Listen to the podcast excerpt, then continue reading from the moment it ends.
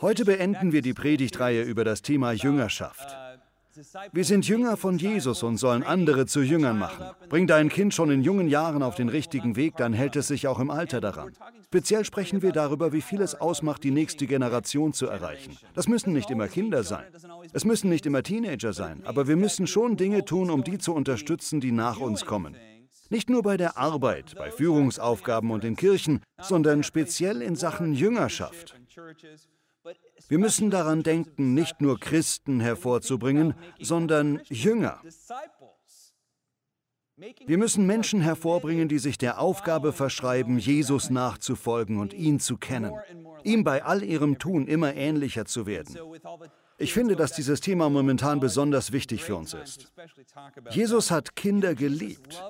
Jesus hat junge Menschen geliebt. Einmal kam es vor, dass seine Jünger einige Kinder davon abhalten wollten, zu ihm zu kommen. Aber er sagte, lasst die Kinder zu mir kommen.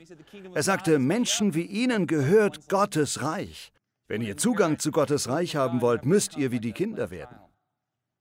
Bibelexperten glauben, die Jünger von Jesus, die zwölf Jünger, waren selbst Teenager oder teilweise im jungen Studentenalter. Der jüngste von ihnen war Johannes. Die meisten glauben, dass er zwischen acht und zwölf Jahre alt war. Johannes war ein Kind.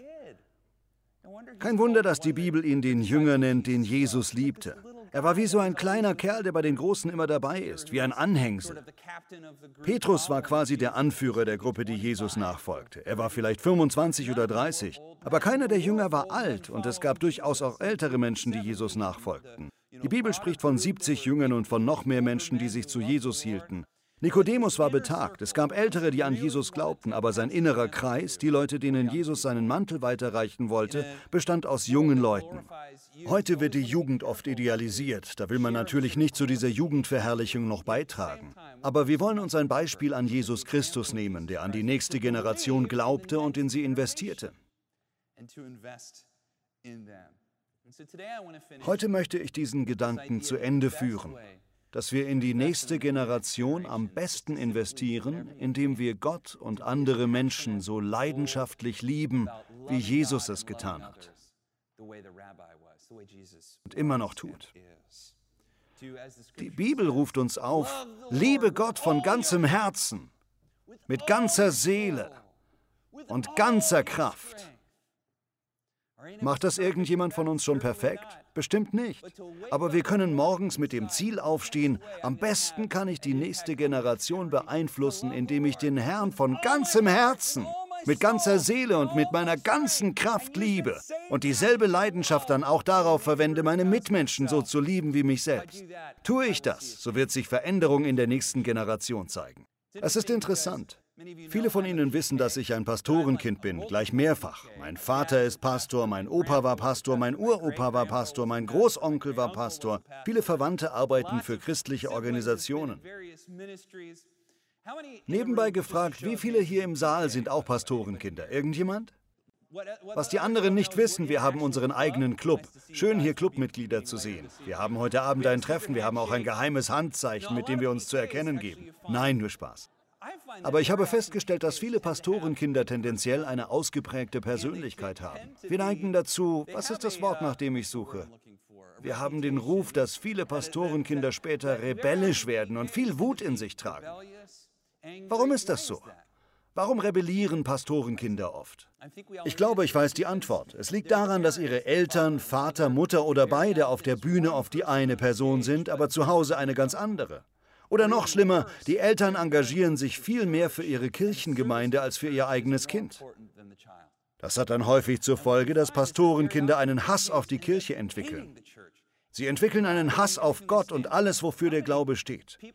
Wie viele Menschen haben sich vom christlichen Glauben abgekehrt aufgrund des Bösen, das andere im Namen von Jesus getan haben? Ich bin dankbar für meinen Vater, meine Mutter und meinen Opa. Sie haben Jesus wirklich von ganzem Herzen geliebt. Nein, meine Eltern sind nicht perfekt. Sie wären die Ersten, die Ihnen das sagen. Aber ich habe nie angezweifelt, dass sie Jesus aufrichtig lieben und dass sie mich aufrichtig lieben. Vielleicht hören Sie das nun und fragen sich, ich begreife es nicht. Ich habe meine Kinder geliebt, ich habe mich so in sie investiert, ich habe für sie Opfer in Kauf genommen und jetzt haben sie sich abgekehrt. Heißt das, ich habe die Schuld daran? Nein, das will ich damit nicht sagen. Im Gegenteil. Ich möchte Sie ermutigen, wenn Sie diese Opfer auf sich genommen haben, wenn Sie Samen gesät haben, dann garantiere ich Ihnen, Gott kann diese Samen benutzen, um Ihre Kinder wieder auf den richtigen Weg zu bringen.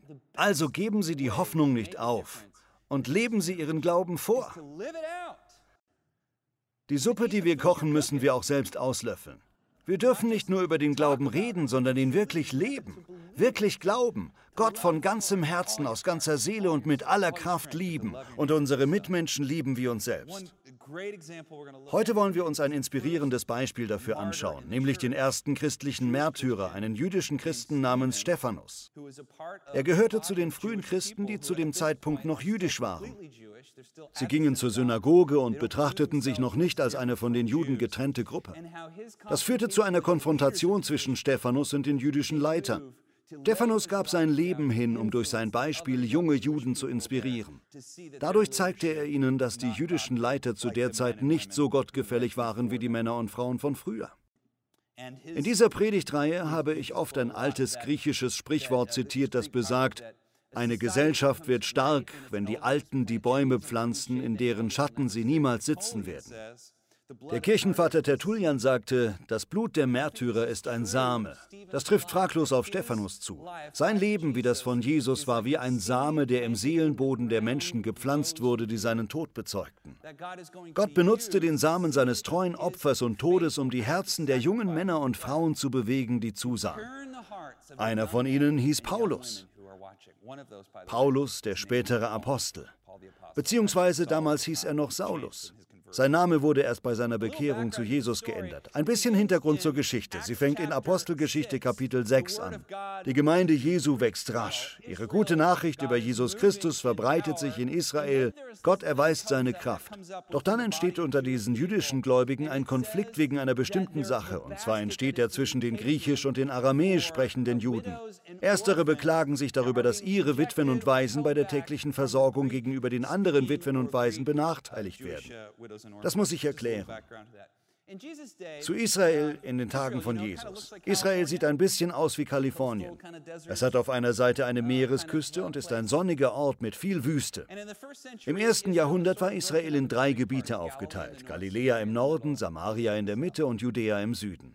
Interessanterweise galt Samaria als totaler Außenseiter, wodurch das Land quasi entzwei gespalten wurde. Als Jude konnte man nämlich nicht mal durch Samaria hindurchgehen. Die Wahrscheinlichkeit, dass man dann umgebracht würde, war hoch. Aber noch entscheidender, Juden hielten die Samaritaner für unrein und glaubten, dass sie nicht mit ihnen in Berührung kommen durften. Es gab also eine große Kluft zwischen Galiläa und Judäa, die man in einem Fußmarsch von drei bis sechs Tagen umgehen musste. Die damaligen Verhältnisse waren also noch ganz anders. Noch etwas. 400 Jahre zuvor waren die Juden aus der babylonischen Gefangenschaft zurückgekehrt. Nicht alle. Aber in Wirklichkeit verteilten sie sich durch das Exil über die ganze damalige Welt. Sie kamen in verschiedenen Städten zusammen, wo Griechisch gesprochen wurde und die griechische Kultur praktiziert wurde. Eine große Stadt war Alexandria in Ägypten. Es war eine Hochburg griechischen Lebens und griechischer Philosophie und es hatte einen hohen jüdischen Bevölkerungsanteil. Die andere Stadt war Babylon. Diese damaligen Juden hatten einen ausgeprägt prophetischen Glauben. Man kann sie sich fast wie die heutigen Christen der charismatischen Bewegung vorstellen. Sie glaubten an Wunder, sie studierten die Tora und sie befanden sich weit weg vom Tempel in Jerusalem. Doch in den vier Jahrhunderten seit der babylonischen Gefangenschaft kehrten auch einige nach Israel zurück. Doch wo zogen die meisten von ihnen hin? Fast alle zogen nicht nach Judäa, sondern nach Galiläa im Norden. So kam es, dass sich im Norden Galiläas eine eher griechisch geprägte Gruppierung von Juden bildete. Sie waren allgemein reicher als andere. Wie gesagt, Judäa lag im Süden. Dort befand sich Jerusalem. Dort stand der Tempel. Dort hatte der Hohe Rat, der Sanhedrin, seinen Sitz. Das war das Kernland der Pharisäer. Man könnte sagen, dass Judäa dort im Süden, und ich benutze dieses Wort nur ungern, weil es so vorbelastet ist, konservativer war. Die Juden dort waren streng, sie waren orthodox. Sie fanden, Gott macht so etwas wie früher nicht mehr. Hier sind die Regeln, an die müssen wir uns halten. Diese verschiedenen Gruppierungen bildeten zusammen zwar so etwas wie eine Nation, aber sie waren stark gespalten. Mit der Zeit bauten sich dadurch viele Vorurteile auf. Übrigens, wo wurde Jesus geboren? Erinnern Sie sich, in Judäa oder Galiläa? Er wurde in Bethlehem, Judäa geboren, richtig? Sein Adoptivvater Josef kam ursprünglich aus Judäa. Aber wo fand das öffentliche Wirken von Jesus hauptsächlich statt? In Kapernaum, richtig? In Galiläa. Fast sein ganzes öffentliches Wirken fand um den See im Norden statt. Von seinen zwölf Jüngern waren elf Galiläer, zum Teil griechisch sprechende, aber auch aramäisch sprechende, jedoch griechisch geprägt. Nur einer kam aus Judäa. Können Sie raten, welcher der zwölf aus Judäa kam? Genau, Judas. Gut geraten. Das zeigt die Vorurteile, die den Hintergrund zur Geschichte von Jesus und der Apostelgeschichte bilden. Nun entstand in der Urgemeinde die Situation, dass die Witwen und Waisen der galiläischen, griechisch geprägten Juden kein Essen bekamen. Sie wurden in der allgemeinen jüdischen Gemeinschaft benachteiligt. Das steht da zwar nicht so direkt, aber ich vermute, dass diese Benachteiligung vom Hohen Rat ausging. Er vertrat die Ansicht, nur Judäer sind wirklich jüdisch. Wir müssen da sehr strikt sein. Da sagten sich die Gemeindeleiter, das Problem muss irgendwie gelöst werden. Was ich so vielsagend dabei finde, Lukas weist darauf hin, dass die Apostel sich darum nicht persönlich kümmern wollten, weil es ihnen eher wie eine kleine alberne Angelegenheit vorkam. Die Apostel wollten sich ausschließlich dem Predigten widmen. Lukas erzählt, dass sie sagten, sollten wir als Kellner arbeiten oder was? Das ist schon sehr witzig. Also ordnen die Apostel an, sieben Leute auszusuchen, die sich um die Lebensmittelverteilung für die Witwen und Waisen kümmern sollen. Einer davon heißt Stephanus. Stephanus erklärt sich dazu bereit. Okay, super, klar, mache ich. Ich stelle mir Stephanus als jemanden vor, der Menschen liebt. Er will auf jeden Fall Menschen erreichen, er dient gerne, er steht zur Verfügung. Während die großen weisen Leiter umherreisen und sich dem Predigen und Beten widmen, kümmert er sich einfach um die Essensverteilung. Doch Lukas erzählt uns daraufhin überhaupt nichts von den großen weisen Leitern und ihren Predigten. Stattdessen berichtet er ausführlich über Stephanus, der zu einem wirkungsvolleren Prediger wird als die anderen. Derjenige, der bereitwillig die Arbeit tat, die niemand tun wollte, weil er ein Herz für Menschen hatte, weil er ein Herz für Witwen hatte, weil er ein Herz für Waisen hatte, weil er ein Herz für Außenseiter hatte. Den hat Gott auserwählt, dem gab er die Kraft seines Heiligen Geistes, damit er wirkungsvoll predigen konnte. Darin steckt eine Lektion für uns, und zwar eine ganz wichtige. Wenn Gott uns etwas aufträgt, was uns für Gottes Sache eher klein oder albern vorkommt, sollten wir Ja sagen. Das kann eine Tür zu etwas Großem sein. Noch wichtiger, wir sollten Menschen mit einem Herzen für Witwen und Waisen haben. Wir sollten Menschen einfach lieben. Der Heilige Geist beflügelt Stephanus und er fängt an, öffentlich eindrucksvoll von Jesus zu erzählen. Dann passieren durch ihn Wunder. Menschen werden geheilt, erstaunliche Dinge passieren. Das macht solchen Eindruck, dass sogar Rabbis und Priester zum Glauben an Jesus kommen. Das erregt Aufsehen. Also beschließen einige mächtige Personen, wir verhaften Stephanus. Wir bringen falsche Anschuldigungen gegen ihn vor und stellen ihn vor den Hohen Rat. Wir sorgen dafür, dass er die Todesstrafe bekommt. Bevor wir zur Hinrichtung von Stephanus kommen, sprechen wir kurz über den Hohen Rat. Der Hohe Rat traf sich in einem Saal, der buchstäblich die Halle des gemeißelten Steins hieß.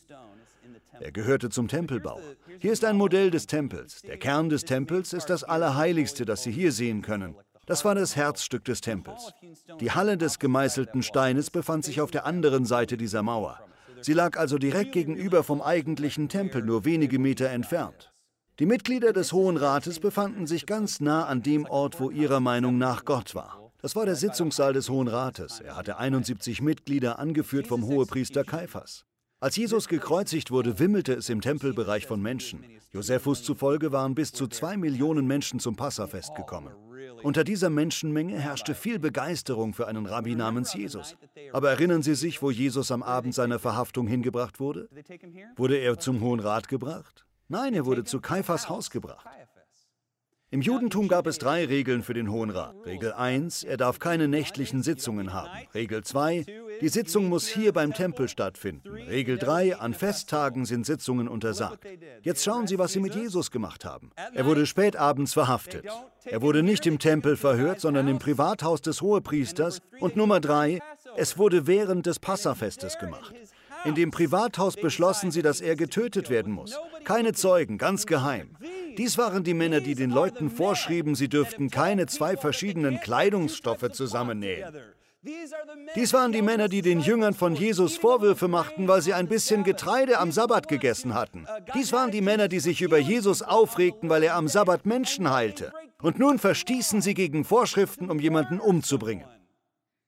Nach dem Tod von Jesus wusste das die ganze jüdische Gemeinschaft. Alle wussten es. Das war der gleiche Hohe Rat.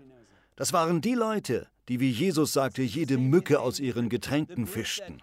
Doch die gleichen Leute taten so etwas durch und durch Böses. Sie waren Heuchler.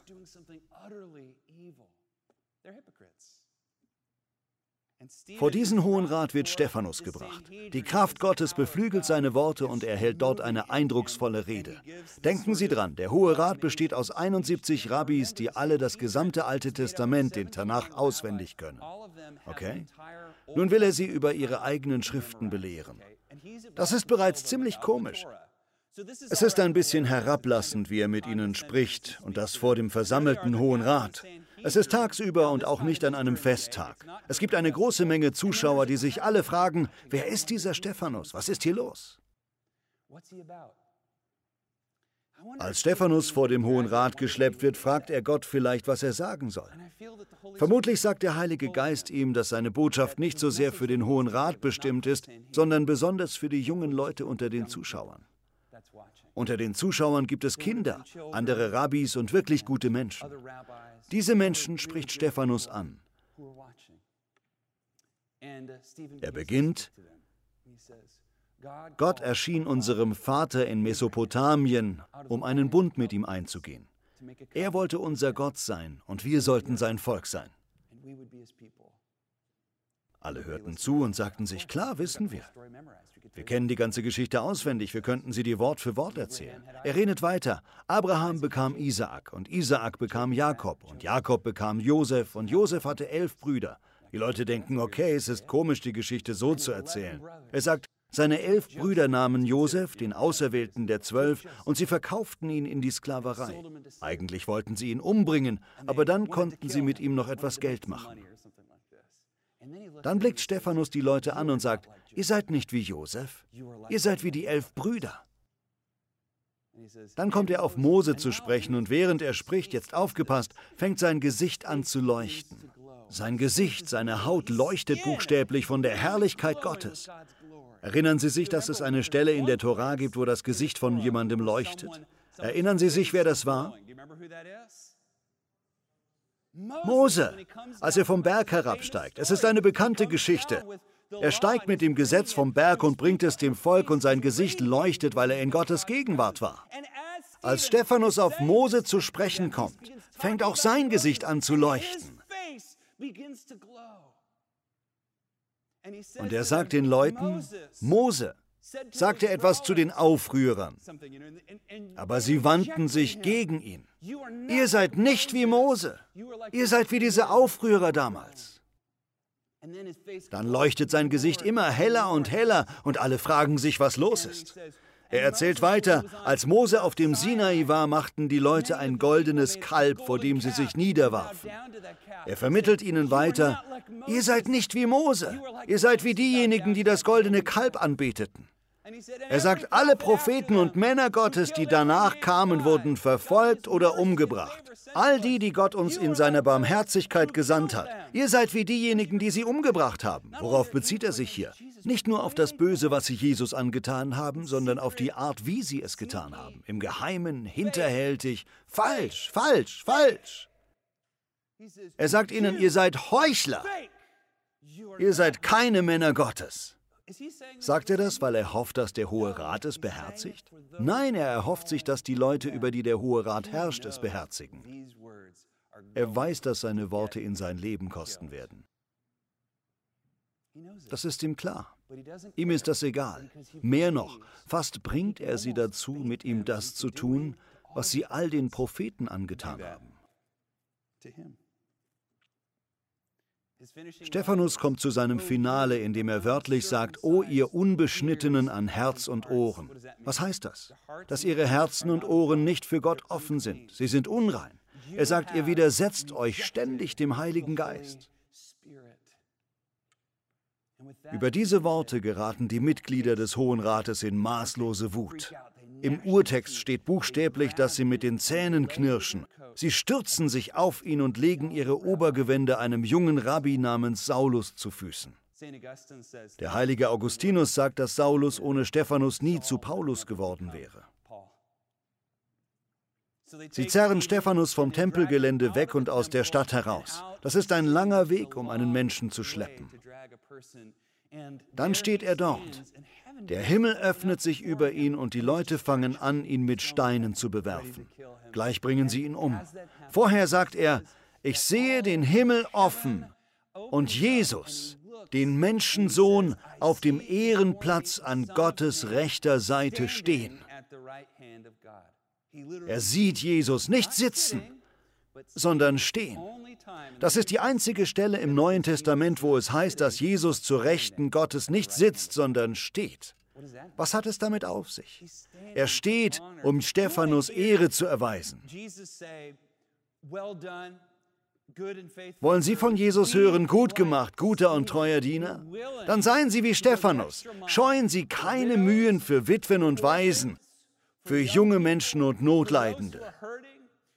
Seien Sie bereit, alles für die gute Nachricht von Jesus Christus zu geben. Wenn Sie so leben, wird Jesus für Sie aufstehen, wie Sie für ihn aufgestanden sind.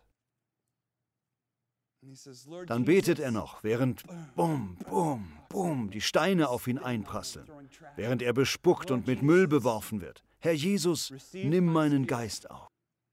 Ein Stein trifft ihn in den Nacken. Er fällt auf die Knie. Er ist am Sterben. Seine letzten Worte lauten, Herr, rechne ihnen diese Sünde nicht an. Mit diesen Worten haucht er sein Leben aus. Seine letzten Worte, liebt eure Feinde. Seine letzten Worte, Herr, vergib ihnen. Nach wem klingt das? Genau wie Jesus. Herr, vergib ihnen, denn sie wissen nicht, was sie tun. Wenn Sie eine positive Auswirkung auf die nächste Generation haben wollen, seien Sie wie Stephanus. Seien Sie wie Stephanus, seien Sie bereit, sich um die Bedürftigen zu kümmern, während andere Leute Wichtigeres zu tun haben. Seien Sie wie Stephanus, seien Sie bereit, für Jesus einzutreten, selbst in den unbequemsten Situationen. Seien Sie wie Stephanus, bekennen Sie Farbe, nicht um jemanden auf den Leib zu rücken, sondern um einem Dritten die Wahrheit zu bringen, den jungen Leuten, den Kindern, den Zuschauern. Sie können die nächste Generation zu Jüngern machen, indem sie sich von Gottes Kraft beflügeln lassen und eine Leidenschaft für die haben, die nach ihnen kommen. Vielleicht hören Sie dies heute und sagen, Bobby, Sie verstehen nicht. Ich bin ein alter Mann, ich bin eine alte Frau. Meine Kinder sind weg, meine Enkel leben weit weg. Ich kann keinen Einfluss mehr auf irgendjemanden ausüben. Als ich in Vorbereitung auf diesen Gottesdienst betete, hatte ich den starken Eindruck, dass Gott durch mich sagen will, es ist nicht zu spät, noch Einfluss auf Ihre Enkel und Kinder zu haben. Es ist nicht zu spät, eine Hand zu reichen. Es ist nicht zu spät, etwas bei Ihnen zu bewirken. Jemand muss das heute hören. Wir mögen unseren Einfluss bereits abgeschrieben haben. Aber ich kann Ihnen als fast 40-jähriger Mann sagen, meine Eltern haben immer noch einen großen Einfluss auf mich. Ganz gleich, wie alt man wird. Die Kinder bleiben immer die Kinder. Die Enkelkinder bleiben immer die Enkelkinder. Wollen Sie sich von ganzem Herzen bemühen, in sie zu investieren, sie zu lieben, sich um sie zu kümmern, selbst wenn es weh tut sich um sie zu bemühen, sich bei ihnen zu entschuldigen, mit ihnen zusammen zu sein, ihnen die Hand zu schütteln. Vielleicht betrifft das nicht ihre Kinder, vielleicht betrifft es ihre Enkel, vielleicht haben sie auch keine Kinder oder Enkel, dann kann es allgemein die nächste Generation sein. Es können Schüler sein, es können Teenager sein, aber erklären Sie sich bereit, Herr, lass mich Kontakt zu jungen Menschen haben, in die ich mich investieren kann. Dann nehmen Sie das Joch von Stephanus auf und das Joch von Jesus. Zu sagen, ich bin bereit, mein Leben niederzulegen, um einen positiven Einfluss Einfluss auf die nächste Generation zu haben. Ich bin bereit, mein eigenes Blut einen Samen sein zu lassen, aus dem ein Baum von morgen wird. Wollen Sie so jemand sein? Wenn Sie dann später in den Himmel kommen, werden Stephanus und Jesus beide sagen, gut gemacht, guter und treuer Diener.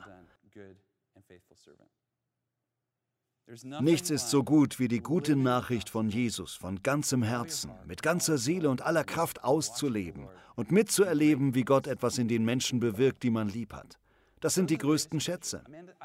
Ich erinnere mich noch, wie Hannah und ich einmal eine kleine Anbetungszeit mit unseren Kindern hatten. Ich hoffe, es ist in Ordnung, wenn ich das über Haven erzähle. Jedenfalls sangen wir zusammen einige Anbetungslieder. Haven fragte, Mama, Papa, sagt euch Gott manchmal was? Wir sagten ja. Sie, hat Gott eben bei den Liedern etwas zu euch gesagt? Ich sagte, irgendwie schon, aber nicht direkt.